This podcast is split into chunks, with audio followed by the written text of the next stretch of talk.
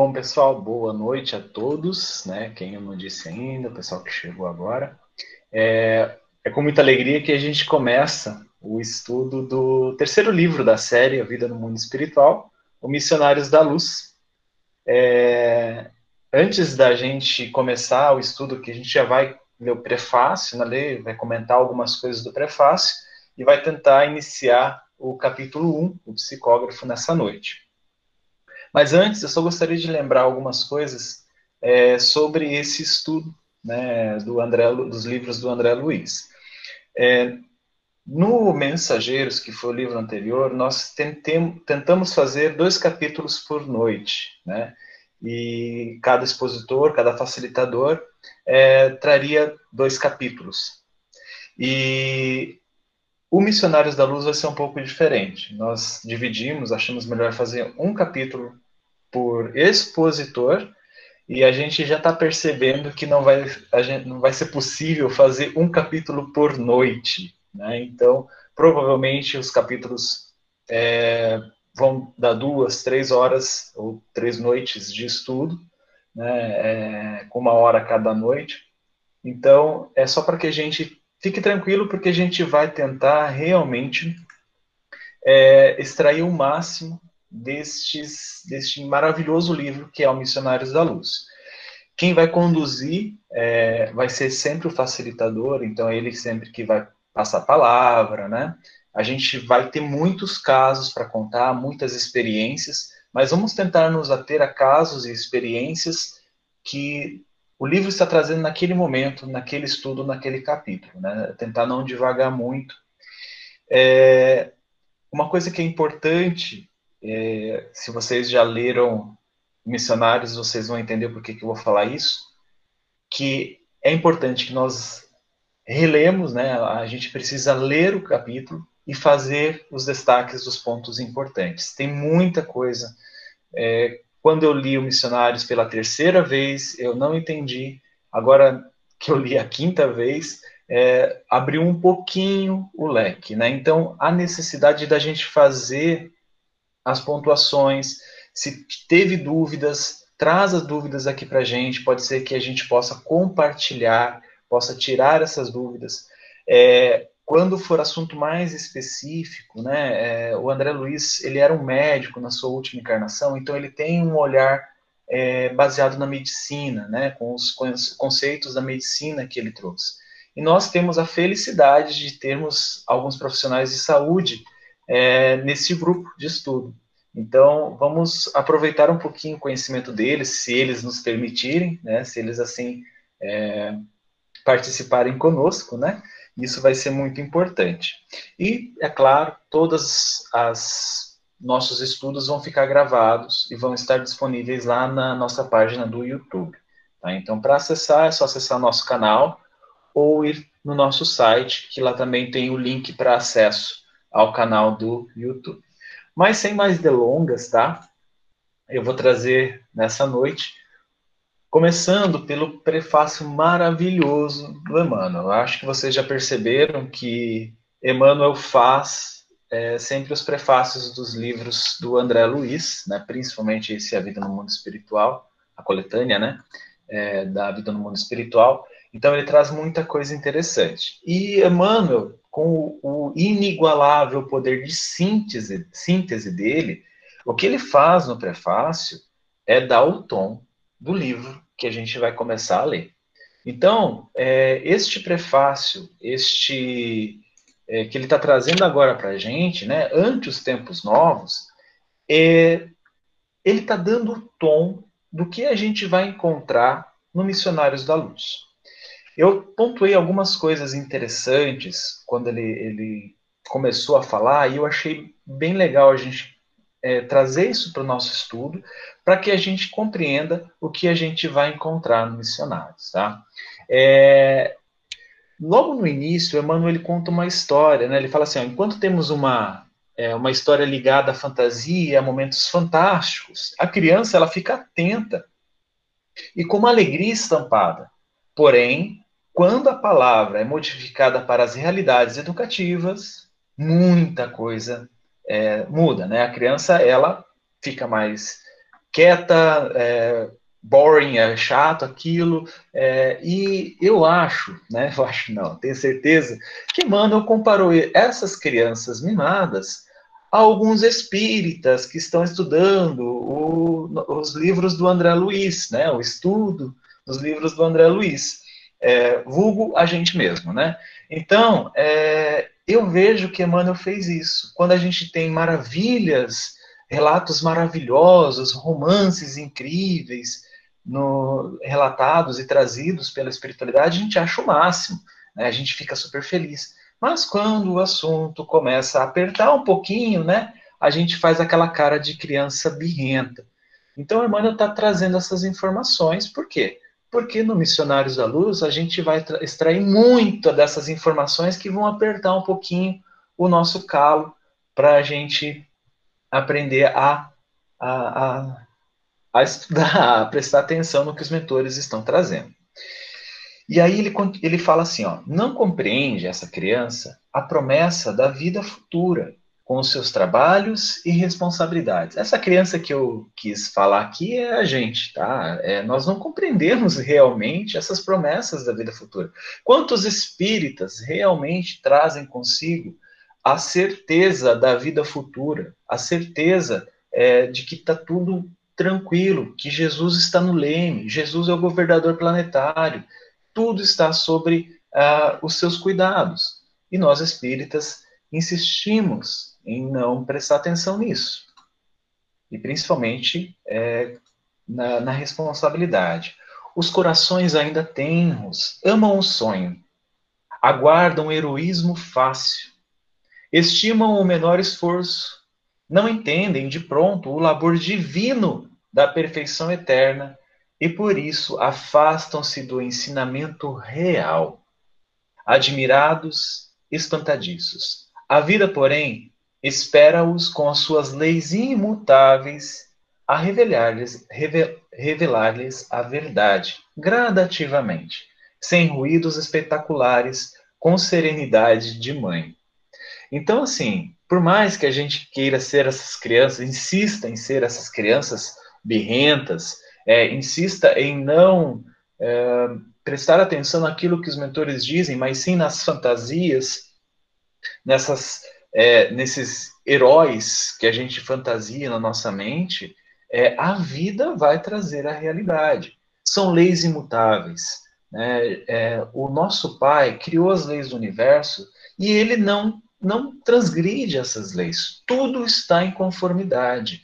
E o que o Emmanuel está trazendo aqui é como uma mãe. Essas leis, elas vão nos educar como uma mãe, com paciência, com dedicação e com serenidade.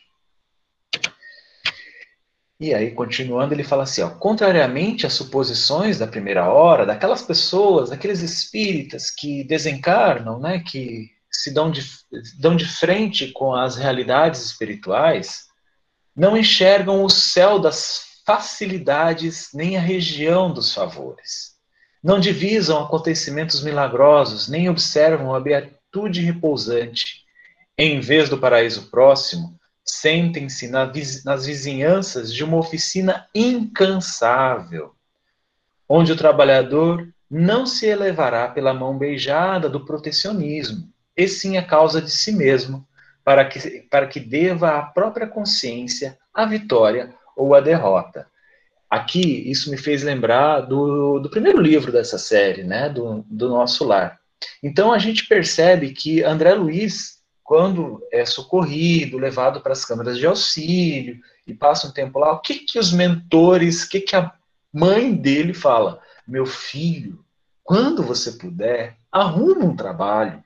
Né? Por quê? Porque há necessidade de trabalhar, há necessidade de ser alguém útil, para se melhorar.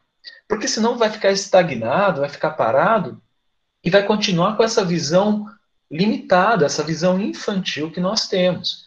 E por quê? Porque você adquirindo esse, esses conhecimentos através do trabalho ativo, a tua consciência, né? Porque é a tua consciência que vai te julgar, vamos dizer assim, né? Vai te colocar onde você deve estar, é, vai estar trabalhada, vai estar é, moldando a vida ao seu redor.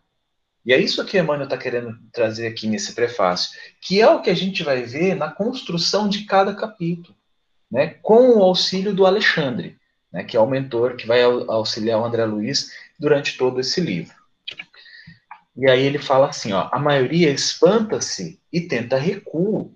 Né? Quem já não leu aqueles maravilhosos contos do, do Humberto de Campos? Quantos, quantos espíritos ele relata, né, com seu poder de, de entrevistar, sua característica de repórter, quantos espíritos que ele conversa lá, que ele entrevista, não querem manter ou querem recuar perante, perante ao trabalho do Cristo, perante ao chamamento dos benfeitores?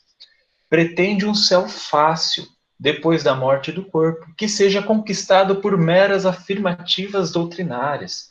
Né? Então, assim, a gente tem relato do Hospital Esperança, a maioria dos, dos que estão lá, né, é, sendo atendidos, são espíritas, que não têm essas, é, não têm essa visão, continuam com as meras afirmativas doutrinárias, ao invés de realmente se dedicarem ao trabalho, ao, melhor, ao melhoramento de si mesmo. Ao espiritismo cristão cabe atualmente no mundo grandiosa e sublime tarefa a morte física não é o fim. É pura mudança de capítulo no livro da evolução e do aperfeiçoamento. Isso é lindo, gente. A morte física não é o fim. Né? Como eu disse agora há pouco, né? muitos de nós espíritas é, lidamos com a morte como se ela fosse o fim. E a gente recebe palavra do mentor, a gente recebe psicografia, a gente vê mentor, a gente nas câmaras, os mentores ajudando a cada dia uma prova diferente da imortalidade da alma, e nós espíritas continuamos a agir como se isso não fosse assim. Isso não está dentro de nós. É o primeiro passo para a gente fazer. Gente, eu tô, não estou generalizando, né? Alguns de nós têm isso. Né? No caso, né, uma pessoa que tem bastante. Então, é, só para a gente prestar atenção nisso, né? É, é, principalmente que agora a gente está numa seara diferente. Ante os tempos novos e considerando o esforço grandioso da renovação, requisita-se o concurso de todos os servidores fiéis da verdade e do bem para que, antes de tudo, vivam a nova fé, melhorando-se e elevando-se cada um a caminho do mundo melhor, a fim de que a edificação do Cristo prevaleça sobre as meras palavras das ideologias brilhantes. Não adianta nada a gente preparar palestra, não adianta nada a gente preparar estudo do André Luiz, ser facilitador, se a gente ficar só nessas meras palavras. Há necessidade de viver, né, como ele fala assim, a fim de que a edificação do Cristo prevaleça sobre as meras, meras palavras. Né? É, ontem mesmo a gente conversou um pouco no, no curso de Educação Mediúnica de quem segue o Cristo vive-lhe o apostolado. Palavras de Emmanuel. Né? Então é essa compreensão que nós temos que ter. Nós somos cristãos, nós somos espíritas que recebemos dádivas, verdadeiras dádivas da espiritualidade. E nós precisamos realmente é, deixar que o Cristo prevaleça dentro de nós. E aí ele faz uma, o Emmanuel, né, ele faz uma, uma, um, ponto, uma, um ponto muito bacana aqui é, sobre alguns que realmente a gente, quando a gente lê os livros do André Luiz na, no, no, primeiro impacto, né, a primeira vez, a gente fala, nossa, mas isso é uma viagem, né, nossa senhora, isso é muito diferente. Aí ele fala assim: ó, se a leitura te assombra, se as afirmativas do mensageiro te parecem revolucionárias, recorre à oração e agradece ao Senhor o aprendizado, pedindo, pedindo-lhe te esclareça e ilumine, para que a ilusão não te retenha em suas malhas. Então, o que ele está falando assim, olha, mesmo que você fale assim, peraí, mas isso é meio estranho, né? Faça uma oração, busque entendimento, busque conhecimento, peça a Deus para que te ilumine, para encontrar os caminhos para aquelas respostas, para aquelas observações, para aquelas indagações. Tá? Então, isso é uma coisa muito interessante que Emmanuel está trazendo, né, por causa dos escritos do André Luiz. E ele continua falando assim, lembra-te de que a revelação da verdade é progressiva, e rogando socorro divino para o teu coração ante os sagrados deveres que a terra te designou para cada dia, consciente de que a morte do corpo não te conduzirá à estagnação, você não vai ficar lá no céu tocando harpa, eu nem sei tocar harpa, então né? Não adianta. É, e sim a novos campos de aperfeiçoamento e trabalho, de renovação e luta bendita, onde viverás muito mais e mais intensamente. É um prefácio maravilhoso, né? Eu, eu tirei só algumas partes aqui que eu achei interessante pontuar. Né? É, vocês devem ter lido e eu li ele duas, três vezes para conseguir extrair alguma coisa. É, eu gostaria, se alguém tivesse alguma coisa que apontou a mais, uma visão diferente, podem abrir o microfone e podem falar. Senão eu vou começar o capítulo 1. Bom, gente, já que ninguém abriu, é, vamos começar o famigerado capítulo 1 de Missionários da Luz, o psicógrafo. É, é bem interessante porque ele já começa, né? Você percebe que o André Luiz está sentado numa, né? Foi essa a impressão que eu tive, sentado numa cadeira, é, que é habitual, né? No nosso lar, né? Quando a gente lê o nosso lar, eles fazem muito, muito isso, né? Tanto veneranda quanto outros mentores, né? Outros benfeitores, eles vão nos bosques ou em alguns lugares lá no Parque das Águas é, e ficam lecionando, né? Ficam transmitindo informações e muitas vezes só para só aqueles que têm, recebem autorização para isso.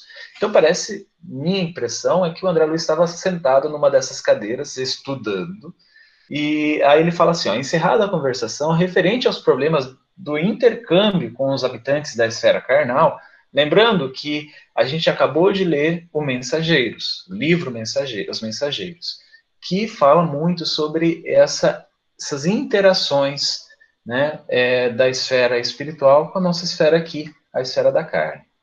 O instrutor Alexandre, que desempenha elevadas funções em nosso plano, dirigiu-me a palavra gentilmente.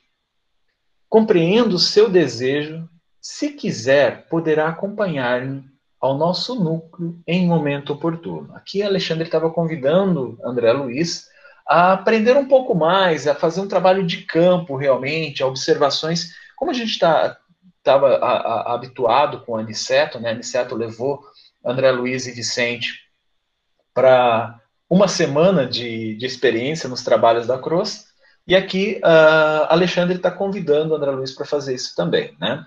E aí o, o André Luiz responde, sim, respondi encantado, a questão mediúnica é fascinante. Então, né, é, a gente sempre fala né, que esse estudo na quarta-feira é voltado para a mediunidade. Então, gente, vamos nos esbaldar. Aqui que a gente vai encontrar muita coisa que vai nos auxiliar nas câmaras mediúnicas da nossa casa espírita ou em qualquer outra casa espírita que nós formos participar. Tá? Então, é, vocês já perceberam aqui que André Luiz vai fazer vários, vai tecer vários comentários referentes as situações na mediunidade. Né? Então, para os aluninhos que estão chegando agora, né, então vocês vão aprender bastante coisa aqui, que às vezes a gente acaba não trazendo no curso, né, no Educação Mediúnica. E aí eles né, combinam uh, o momento que eles vão uh, se dirigir à crosta, onde acontece, na casa espírita, onde Alexandre é, o orientador, é o dirigente e conduz as tarefas lá. Chegando ao salão da casa espírita, que Alexandre desempenhara as atribuições de na chefia, reparei que fios luminosos dividiam os assistentes da região espiritual em turmas diferentes. Cada grupo exibia características próprias. Isso é muito interessante, né? A gente, no Educação Mediúnica, no curso de Educação Mediúnica, tem uma aula é, que ele fala sobre essas, essas equipes, né? Que muitas equipes são especializadas em determinadas áreas, é, determinados, eu vou colocar assim, problemas, né? Por exemplo, existem aqueles que são é, especializados é, na, em depressão. Existe aquela equipe que é especializada em influência espiritual, né? Que a gente chama de, de obsessão. existem aqueles que são é, especializados em adictos. Então, existem várias correntes de trabalhos distintos. E aqui André Luiz reparou que existiam fios luminosos que separavam esses diversos tipos de, é, de tarefeiros e de, de assistidos na, na, no plano espiritual. Né? Assistidos são aqueles que serão atendidos à noite, ou que será na, na noite, ou naquela tarefa. Né? Em torno das zonas de acesso, postavam-se corpos de guarda, existiam guardas lá. Nós sempre percebemos e sempre pedimos a proteção desses espíritos para que nos é, guardem e protejam a, a, a, as nossas câmaras de, de tarefas, nossas câmaras mediúnicas e as casas espíritas igualmente. E compreendi, pelo vozerio do exterior, que também ali a entrada dos desencarnados obedecia a controle significativo.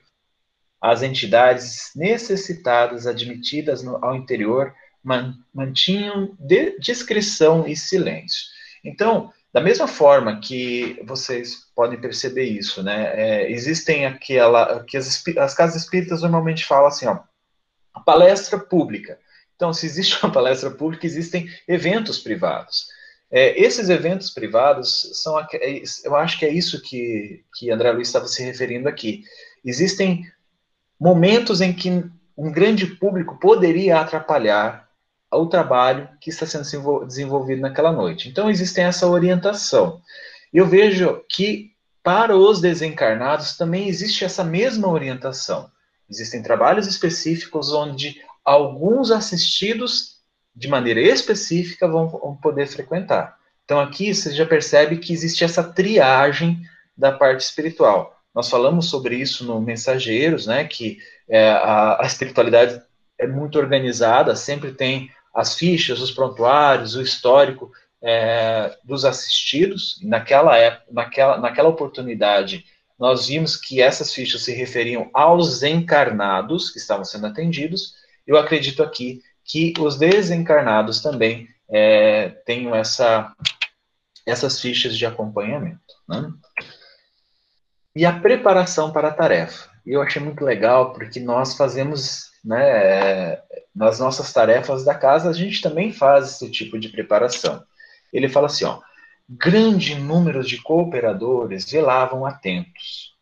E enquanto o devotado mentor falava com o coração as palavras, os 18 companheiros encarnados que estavam lá demoravam, demoravam-se em rigorosa concentração do pensamento eleva, elevado a objetivos altos e puros.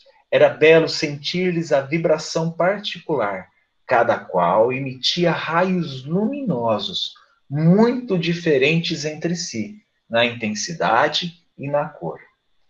Isso achei muito interessante, né? Porque é, antes das tarefas, de, é, de qualquer tarefa nas nossas, nossas casas espíritas, as correntes, elas se reúnem para fazer essa oração, para fazer é, essa, como a gente fala, né, é, unir a corrente, né, se unir em uma, um grande elo vibratório.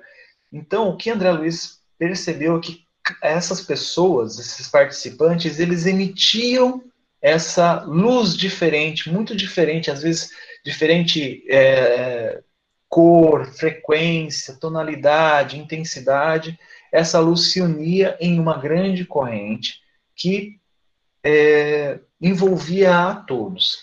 Isso eu achei muito legal, que é o que nós fazemos na preparação é, das nossas correntes para os trabalhos da noite. E a gente percebe essa, essa importância, né, já que o André Luiz pontuou aqui, para que a, a corrente e os participantes estejam coesos. É, nós vamos ver casos é, nesse livro mesmo e também em outros é, adiante, de casos de que a espiritualidade precisa isolar um companheiro participante. Por quê? Porque a frequência dele não está harmônica com o restante do grupo. Né? Então, é por isso que a gente faz essa harmonização do ambiente, e não é só do ambiente, tá? Essa harmonização entre nós participantes também. Esses raios confundiam-se a distância aproximada de 60 centímetros dos corpos físicos e estabeleciam, estabeleciam uma corrente de força bastante diversa das energias de nossa esfera. Então, aqui você pode perceber que André Luiz estava falando que esses participantes, que eram encarnados, é, produziam uma corrente com energia diferente daquilo que ele estava habituado lá no nosso lar. Né? É, apesar de nosso lar receber a, a, a visita com frequência, muitas vezes, de trabalhadores da nossa esfera encarnados, lá eles fazem a maioria dos trabalhos, né, das tarefas lá, são com os espíritos desencarnados. E aqui André Luiz pontua que existe essa corrente diferente, de energias diferentes. E o que eu suponho que, seja que sejam essas energias diferentes? As energias anímicas né? Porque nossa diferença para um espírito desencarnado é justamente o corpo físico, né? E o corpo físico é que produz as energias vitais, né? Energia vital, que é uma derivação do fluido cósmico universal. Então, tudo é, se molda pelo fluido cósmico universal e o nosso corpo físico tem capacidade de produzir essas energias anímicas, né? energias que energia é, que a gente pode chamar de fluido vital. Né? Esta corrente não se limitava ao círculo movimentado. Em certo ponto, despejava elementos vitais à maneira de fonte miraculosa com origem no, nos corações e nos cérebros humanos que ali se reuniam. Então, por que que nós nos sentimos tão bem quando a gente vai para uma tarefa Bom, eu falo por mim, eu acho que a maioria dos, dos médios participantes aqui, que a gente vai para uma corrente é, de trabalho na casa espírita. Porque a gente está né, nesse elo, nessa união, a, essa corrente ela começa a nos proporcionar energias como a maneira de fonte miraculosa. Então, é, nós conseguimos recolher, se nós estamos realmente com o coração ali e abertos a isso, recolher estes elementos para o trabalho ativo e, por que não, para a melhora de nós mesmos. Então, vocês percebem que isso aqui é só o início da reunião. A gente ainda não chegou lá na, na assistência, no tete a tete do, do, dos, das equipes espirituais. As energias dos encarnados casavam-se aos fluidos vigorosos dos trabalhadores de nosso plano de ação. Então, eu falei aqui das energias anímicas, mas elas casavam, elas se uniam às energias dos trabalhadores do plano espiritual. Congregados em vasto número, formando precioso armazém de benefícios para os infelizes extremamente apegados ainda às sensações fisiológicas. Olha que legal isso, é formando um precioso armazém. Né? A gente já viu isso lá no Mensageiros, né? Que alguns espíritos precisam simplesmente das energias vitais. Né? Então, é, todas, toda essa, essa energia que estava ali naquela corrente, além de ser distribuída aos que estavam ali presentes, o excesso é armazenado para quê? Para que seja utilizado posteriormente em benefício daqueles que necessitam. Gente, para quem lê é, o, o, o nosso lar com atenção, percebe que a assistência deles, os espíritos que necessitam de assistência, são inúmeros. A gente acha que ah, é um grupinho aqui, um grupinho ali. Rapaz, aquelas câmaras de retificação têm muitos leitos. Pode falar, Rita. É, então, Jorge, que a gente percebe que ele mostra para gente que durante a preparação o, a espiritualidade se aproveita para recolher né, esses fluidos vitais dos médiums, é, justamente para utilizar, junto com os fluidos espirituais, para utilizar para o socorro desses espíritos é, é, desencarnados. E aí a gente observa também que essa usinagem de energias vitais, elas são, ela é feita tanto pelo cardíaco dos encarnados como pelo frontal dos encarnados. Então é uma usinagem bem específica mesmo, assim, bem um trabalho bem mental e um trabalho de amor, né, que a gente percebe que que é feito. É isso. Uma boa lembrança, Rita, porque a gente até nos nossos cursos de passe, a gente fala um pouquinho sobre essa usinagem, mas aqui está sendo bem específico. Né? Olha que legal, que informação bacana. Pode falar, Cássia. Então, eu queria só eh, contar assim que esse armazenamento já várias vezes, por diversas vezes nas câmaras de tratamento,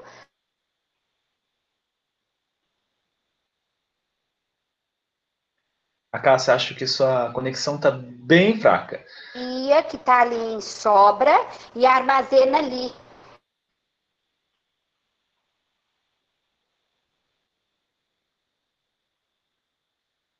E, e, é, que eles utilizam em outros ambientes, não só na casa espírita. Ah, bacana. É, eu, não, eu, eu cortou bastante aqui para mim, não sei se cortou para vocês, mas o que a Cássia disse é que essas energias, né, que a, gente, a Rita estava falando, que foram usinadas, elas não são armazenadas e utilizadas somente nessa casa espírita, somente naquele trabalho. Elas são armazenadas para que possam ser usadas em outras, é, outros trabalhos, em outros locais, muitas vezes até em outras casas espíritas que necessitam de um tipo específico de energia, tá? A Juju tá falando para mim, Oi, Ju, que falhou bastante. Você, acho que o pessoal não conseguiu entender.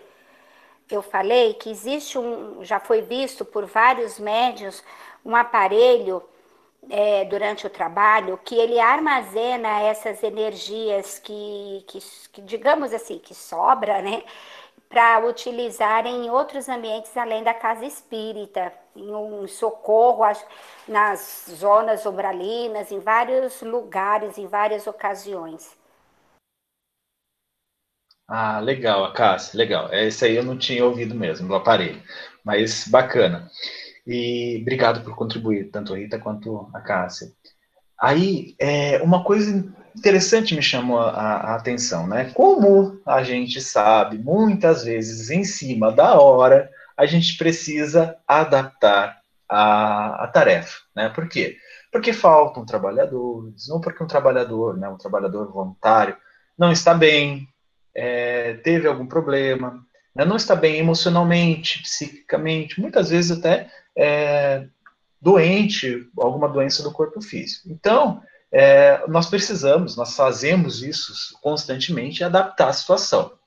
E o Alexandre, lá no, na, no grupo dele, não é diferente. Eles também têm que adaptar a tarefa às circunstâncias. O Alexandre fala assim, ó, né? Que tem um monte de, de espíritos querendo se comunicar, mas aí ele fala assim, ó. Temos seis comunicantes prováveis mas na presente reunião apenas compareceu um médium em condições de atender. Então existiam é, seis amigos lá médiums que teriam as faculdades, teriam as possibilidades, poderiam foram amparados, mas dentre esses seis apenas um é, compareceu é, em condições de atender. Desde já, portanto, somos obrigados a considerar que o grupo de aprendizes e obreiros terrestres somente receberá o que se relacione com o interesse coletivo. Né? Por quê? Porque não tinha é, médios o suficiente para várias mensagens, para atender individualmente cada caso ou casos específicos. Não há possibilidade para qualquer serviço extraordinário. Muitas vezes a gente também recebe essas mensagens que é, é genérica, assim, é para aplicar para todos eles. Por quê? Porque a gente muitas vezes não tem essas capacidades ou esses, é, essas possibilidades é, disponíveis para essas equipes nos ajudarem. Né? E aí, André Luiz faz uma coisa legal, né, que para mim foi, né, é, eu eu tá, tomo junto com o André Luiz, eu também pensava que, que, era dessa forma, julguei que o médium fosse máquina acima de tudo. Eu achei que, que o psicógrafo, lá o cara que psicografava, era simplesmente uma máquina de, de escrever, uma máquina de datilografar, que o negócio vinha e ele estava lá escrevendo. Tanto que eu já participei de uma palestra espírita, né, um, curso é, numa casa espírita, onde o palestrante falou que ele ficava fazendo alguma coisa lá, enquanto a mão dele ficava lá no computador digitando, psicografando o livro. É, eu achei um absurdo na época, mas eu falei assim, ah, bom, ele tem mais experiência do que eu, eu era bem, bem, bem iniciante na doutrina, mas o, o Alexandre, ele fala, ah, a máquina também gasta, ele também, ele comparou a gente a uma máquina, claro, mas é, a gente vai perceber todas as particularidades que o Alexandre traz sobre essa observação. A máquina também gasta, observou o instrutor. Estamos diante de um maquinismo demasiadamente delicado. Né? Por mais que eles, é, muitas vezes, os espíritos tratam o corpo físico como um vaso, né, um objeto, né, alguma coisa assim, eles se, eles se referem a isso, ao nosso corpo físico dessa maneira, né, mas essa máquina, esse instrumento, né, ele é realmente delicado. Ele fala assim, ó, Preliminarmente, devemos reconhecer que, nos serviços mediúnicos, preponderam os fatores morais. É por isso que a gente tem dois anos de educação mediúnica. É por isso que o tempo todo a gente lê partes do Evangelho, fala sobre o Evangelho. É por isso que nas preparações a gente não cansa de falar dos ensinamentos de Jesus. É por isso que nas doutrinações a gente sempre leva em consideração os ensinamentos do nosso mestre. Então, fatores morais.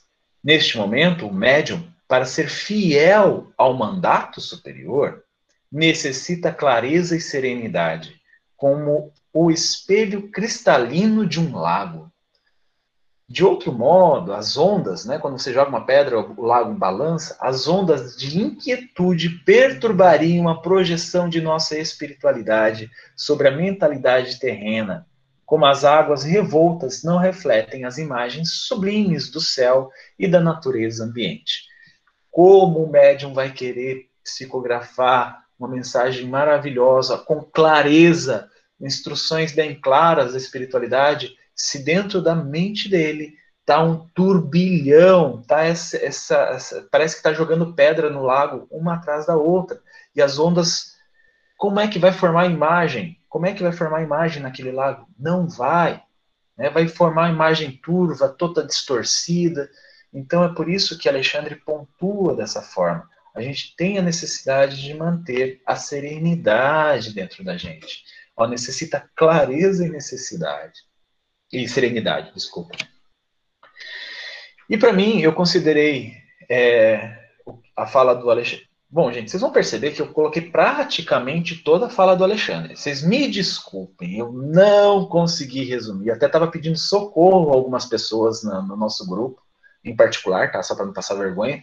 Mas é, por quê? Porque ele é um benfeitor de elevado gabarito, então fica muito difícil a gente conseguir é, resumir algumas coisas. Então eu coloquei praticamente tudo que ele falou, tá? Então, que ele traz muita coisa interessante e a gente vai se ater a, a, as minúcias, né? Aquilo que ele traz de mais delicado, mais sutil. E aí eu considerei essa, essa fala dele assim como uma cartilha para o início desta seara. Né, esses neófitos que acabaram de se formar no educação mediúnica tá ali uma, uma, uma, cartilha de início, uma preparação. Se quiser, depois eu mando esse slide bonitinho para vocês. Né? Este irmão não é um simples aparelho. Bom, gente, nós não somos simples aparelhos quando a gente está lá. É um espírito que deve ser tão livre quanto o nosso e que, a fim de se prestar o intercâmbio desejado, ao intercâmbio desejado, precisa renunciar de si mesmo Aqui ele está falando, elogiando o psicógrafo lá, aquele que vai psicografar. Mas então, preste atenção: para a gente conseguir atuar na tarefa do Cristo, a gente precisa renunciar a nós mesmos. Por quê? Porque a gente vai estar tá recebendo informações dos outros, né, das, da, dos, dos assistidos da casa que necessitam de ajuda. Com abnegação e humildade, primeiros fatores na obtenção de, de, acesso à permuta com as regiões mais elevadas. Então, assim, renuncia a ti mesmo que tu vai ter acesso às regiões mais elevadas, aos mentores que podem te ajudar aos benfeitores da espiritualidade que podem auxiliar na tarefa, no trabalho, né? para que a gente não caia naquela. É, que é também um, um, uma aula que a gente tem no Educação Mediúnica, que é os mistificadores, os enganadores. Porque a gente precisa ter essa. abrir mão de nós mesmos. Porque senão a gente pode estar. É, se a gente pensar só na gente, tiver esse egoísmo, esse personalismo, a gente vai estar nessa nessa nossa arredoma aqui e nós vamos nós mesmos estar nos mistificando através das nossas formas de pensamento. Que nós também vamos falar sobre isso posterior, nos capítulos posteriores deste livro. Onde eu parei? Tá aqui. Necessita calar para que os outros falem, dar de si próprio para que os outros recebam. Em suma, deve servir de ponte na qual se encontram interesses diferentes. Por isso que, que o Alexandre fala sobre a clareza. Né? Então, tenha interesse, mesmo que você tenha interesses diferentes, pensamentos diferentes, mas você vai transmitir como a superfície de um lago, um lago na sua calmaria. Sem essa compreensão consciente do espírito de serviço, não poderia atender aos propósitos edificantes. Então, deixa bem claro aqui os primeiros passos nessa jornada. Aqui a gente vai estar falando sobre a psicografia, né, sobre receber uma mensagem psicografada, mas isso aqui, na minha opinião, se aplica a todas as outras manifestações da mediunidade. Todas as outras na intuição, na, psico, eh, na psicofonia, naquela incorporação, né, vou colocar assim, é, na vidência, na audiência, tudo se aplica a esses primeiros passos na cartilha que Alexandre está construindo. E Alexandre continua falando assim: observe, estamos diante do psicógrafo comum. Antes do trabalho, a que se submete neste momento, né, falando do, da, da máquina de datilografar lá, é, nossos auxiliares já, já prepararam as possibilidades para que não se lhe perturbe a saúde física. A gente vai entrar nisso também. A transmissão da mensagem não será simplesmente tomar a mão. Isso seria a máquina de datilografar. Não é só isso. Há processos intricados, complexos. Então, o que a gente percebe, né, que uh, existem muito, muitos processos dentro do corpo físico e espiritual dos médiums, do psicógrafo aqui. Né? Então, se vocês, como eu no passado, não agora, mas no passado, como eu achava que o negócio era simplesmente tomar a mão e escrever, ou simplesmente fazer aquela brincadeira do copo e né, tirar curiosidade, não é assim. Né? Lidando com espíritos do gabarito dos benfeitores de nosso lar, não é dessa forma que funciona, não é dessa forma que se opera. Tá? Então, por isso da preparação. E Alexandre já começa a falar aqui, depois ele vai voltar a falar nesse assunto, é, que a preparação acontece bem antes. Não é você chegou lá na casa espírita, ok, hoje à noite eu vou psicografar, né? Às 8 horas e agora são 10 para as 8. Então, você está aqui, chegou naquela loucura do seu dia a dia, senta lá para psicografar. Não é assim que acontece. Né? Existe uma preparação do, do outro lado, né? existe uma prepara preparação vinda dos mentores, mas a gente vai entender que essa preparação ela também tem que acontecer conosco. Né? Consciente, dentro da nossa vontade, dentro daquilo que, que está em nosso alcance. E aí, é, uma coisa que eu achei bem interessante, né? Lá no, no, no, nos mensageiros, vocês lembram que Aniceto colocou a mão na fronte do André Luiz para ver, né, para auscultar, para observar aquele é, rapaz, aquele senhor que estava desencarnando, que é o Fernando? Então, aqui vai acontecer a mesma coisa. Alexandre vai doar um pouco da, do seu magnetismo, aqui ele vai falar sobre isso, e o, André Luiz vai começar a descrever. Ó, e ante minha profunda curiosidade científica, né, então ele, eh, André Luiz, vocês sabem, vocês que já leram alguns livros, pipoca dentro dele as perguntas, né? E muitas vezes essas pipocas os, os benfeitores veem e falam assim, meu Deus, vou ter que responder esse homem, porque senão não vai aquietar o coração dele. Então, né, então ele, o André Luiz mesmo pontua. Ante a minha profunda curiosidade científica, o orientador ofere, ofereceu-me o auxílio magnético de sua personalidade vigorosa e passei a observar no corpo do intermediário grande laboratório de forças vibrantes. Aqui ele estava observando o médium. meu poder de apreensão visual supera os raios-x com características muito mais aperfeiçoadas. Gente, não vão achando que é, você vai enxergar igual aquelas chapas de raio-x, que para mim não quer dizer nada, eu só vejo uns pontos brancos, uns riscos azul, um negócio escuro, que não, André Luiz enxerga muito mais, né? O poder de captação dele, né, e de compreensão do que ele está vendo, porque não adianta, igual eu pegar uma, uma chapa de raio-x, eu não vou entender nada do que está acontecendo ali. Eu preciso ter entendimento. Eu preciso observar aquilo e ter entendimento. Isso a gente só consegue é, adquirindo conhecimento. Então é por isso que eu me referi que lá no início né, deste livro, o André Luiz estava sentado aprendendo, né, tendo aula né, com o Alexandre lá em nosso lar. E aí, gente, eu coloquei aqui que a partir de agora, a gente vai ter uma nova complexidade de observações, tá? Então, se vocês lerem o capítulo, vocês sabem do que eu quero dizer. É, é, a gente vai ter uma observação de um médico de algumas partes da anatomia do corpo de um encarnado, e, é claro, de um desencarnado. É, então, a gente vai precisar prestar bastante atenção e vai precisar recorrer aos nossos amigos aqui, né? Adriene, Ivens, que vão dar uma força também, né? Tem algumas coisas aqui que eu vou falar e eles vão falar, não, não, não, Juliano, você falou errado, não é nada disso, é, e vão me corrigir, tá? Porque acontece.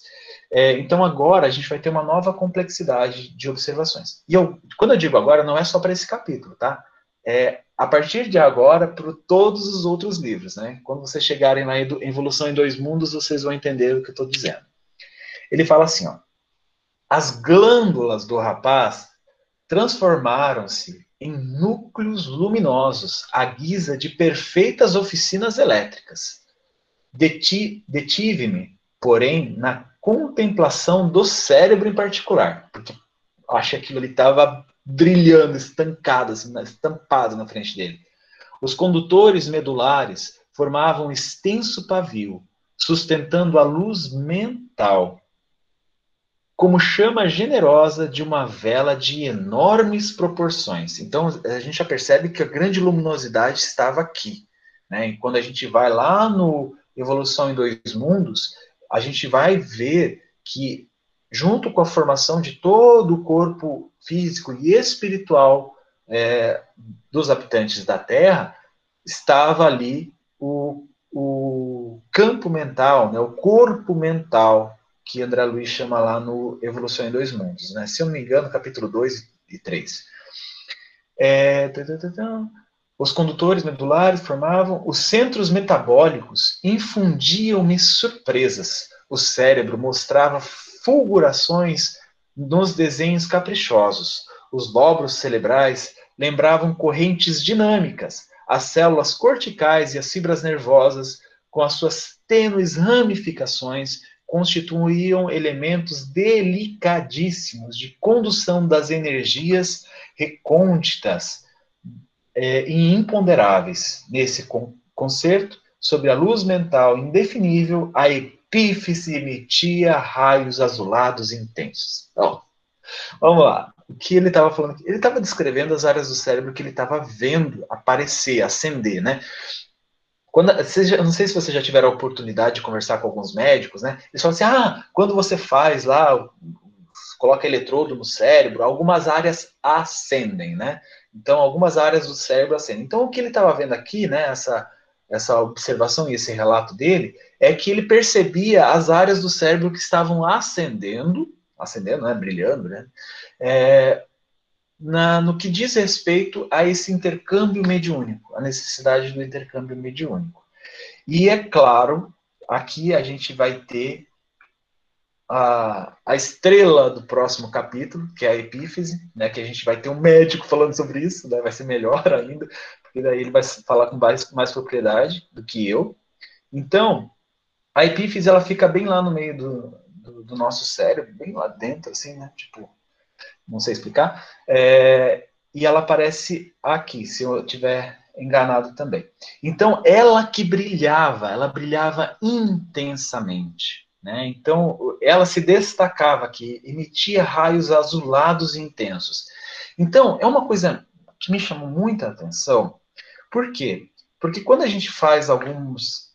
Na nossa casa, a gente chama de exame espiritual, que é um conjunto de médiums, pegam um caso de um assistido, né, é, e a espiritualidade nos ajuda a observar o que se faz necessário daquele assistido. Muitas vezes transmitindo informações por audiência, é, muitas vezes por psicografia, psicofonia, vidência. E nesse caso específico da vidência, quando um assistido tem uma mediunidade latente e que é, ele não compreende, ah, eu estou ouvindo vozes, eu estou vendo coisas, é onde a gente, os médiums, observa que a epífise, esse, esse pequeno ponto no cérebro, brilha intensamente. Está muito. Alguns médiums falam assim, ah, está muito intenso, está muito aflorado. Então é esse ponto né, que a gente começa a perceber que é a ligação da mediunidade. Né? Então, até Alexandre vai falar posteriormente que é a epífise que controla todos os outros centros de força, todas as outras glândulas, quando se diz respeito à mediunidade. Eu não vou entrar na particularidade da epífise aqui, porque lá ah, no próximo capítulo eh, nós falaremos mais, eh, acho que mais detalhadamente sobre a epífise, né? Continuando, eu tenho sete minutos ainda. E uma coisa interessante que o, o Alexandre coloca que para transmitir a mensagem de uma esfera para outra, o que, que é necessário? Esforço, boa vontade, cooperação e propósito consciente. Então, aqui é uma coisa muito interessante. Esse propósito consciente é a gente estar tá realmente de acordo com os ensinamentos do Cristo. Não adianta a gente querer, lá no, na brincadeira do copo d'água, quando a gente é adolescente, achar que a gente vai conversar com mentores. Nós não vamos. É, eles não vão perder tempo com isso. E você percebe até mesmo na, na, na, nesse capítulo, né? Quando Alexandre foi cumprimentar a galera lá, quer dizer, os trabalhadores da, da espiritualidade, né? Ele cumprimentou de maneira breve. Por quê? Porque o trabalho exigia, é, assim, é, é, é, era o tempo era curto para o trabalho. Então existia muito trabalho. Então esses espíritos dessa grandeza não vão perder tempo numa brincadeira infantil do copo, tá? E é claro, cooperação, então a gente sempre tem que lembrar que nas casas espíritas nós estamos sempre ligados a uma espiritualidade, nós não fazemos nada sozinhos, né? sempre a espiritualidade vai estar lá nos amparando, nos conduzindo, nos protegendo. E aí, é, ele fala uma coisa muito interessante aqui sobre o treinamento, né, sobre desenvolver a, a, faculdade de psicografia, no caso aqui de psicografia. Ele fala assim: é natural que o treinamento e a colaboração espontânea do médio facilitem o trabalho. Entretanto, de qualquer modo, o serviço não é automático. Requer muita compreensão, oportunidade e consciência. Então, o que ele está falando aqui até a, a, o que a gente faz nos cursos de educação mediúnica, né, das práticas mediúnicas, isso ajuda muito a desenvolver. Mas isso não é tudo, né? Então a gente precisa sim de compreensão, oportunidade e consciência no trabalho, no trabalho do Cristo.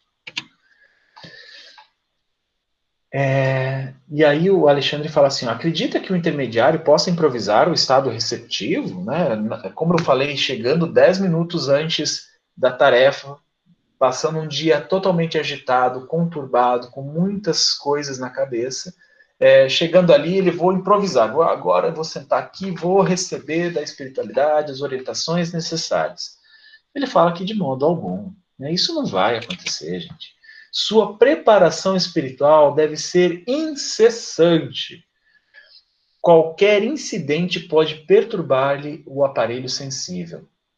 E é uma coisa interessante, assim, existem algumas correntes atuando agora na casa espírita, na, na cena, Então, essas correntes, todos os dias antes do trabalho, a gente tenta enviar, né, como casa espírita, é uma mensagem perguntando se a pessoa está bem para a tarefa mediúnica que vai ser realizada à noite.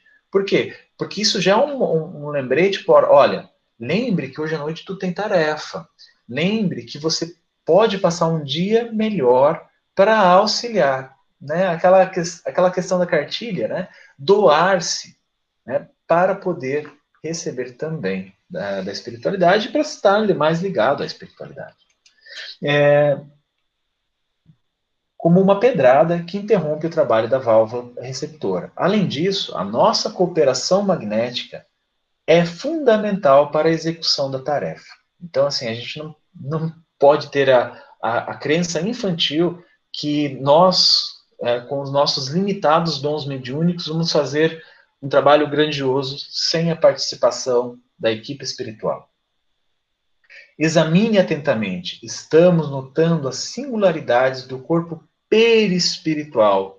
Pode reconhecer agora que todo o centro glandular é uma potência elétrica. Então, aqui a gente começa a observar que Alexandre fala assim: olha, essas potências que você está observando no perispírito, ela está ligada a potencialidades no corpo físico, nas glândulas do corpo físico, e ela produz energia necessária para o intercâmbio mediúnico, para as curas, para a psicografia, para a psicofonia, para qualquer manifestação medianímica. Tá? Então, essa é uma informação muito interessante.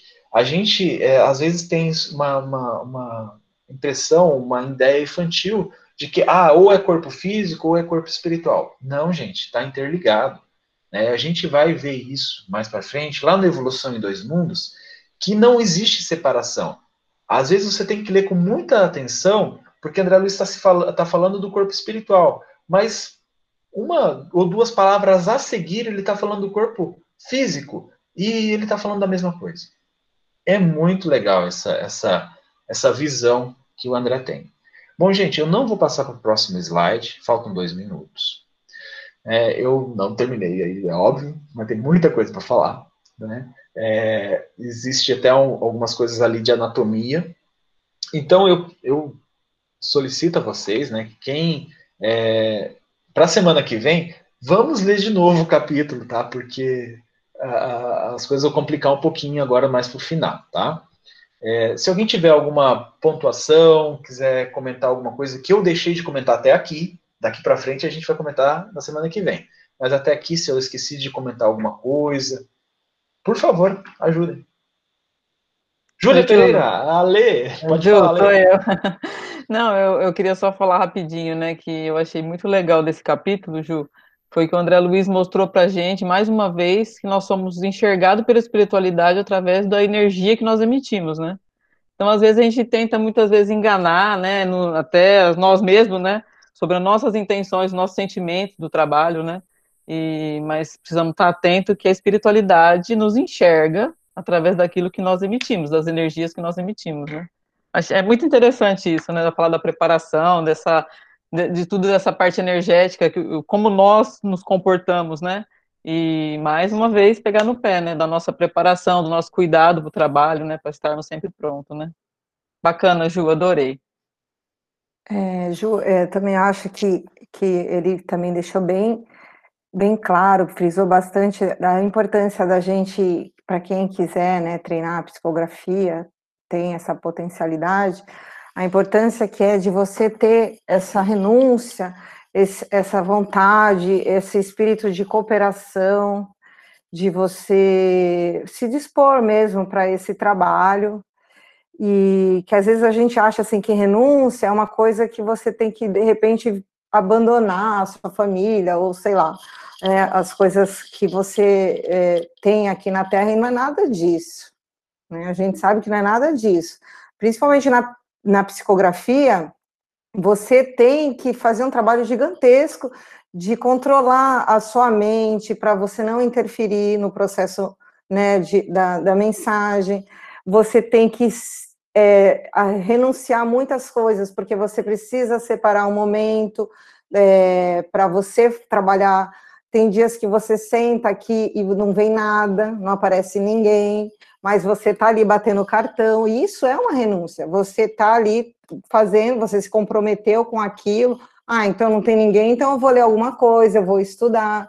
E, e eu, então acho que a gente precisa é, observar que são essas pequenas coisas, não são grandes coisas que nós precisamos é, renunciar né? Até porque nós não ninguém, eu acredito eu, que ninguém aqui é missionário, né? É, mas é através desse nosso esforço que a gente começa a, a burilar as nossas questões internas. E eu acho que é um, um, uma habilidade que muita gente tem, mas não pratica, então não sabe que tem, e que quando a gente voltar, é, eu acho que a nossa casa deveria ter essa prática aí mais, mais firme da psicografia. Ótimo, muito obrigado, Ale, muito obrigado, Rita, por, por contribuir. É, você quer comentar e você quer fazer, depois do comentário, fazer a prece? Pode ser, Ju. Não, o que eu queria comentar é o seguinte, que quando você falou lá do, dos copos que andam tal, né? Então, é assim, é o que eu e a Juju estávamos conversando hoje à tarde, enquanto estávamos estudando o capítulo.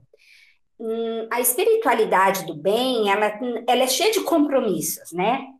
Então, assim, ela não está 24 horas do dia à disposição do médium.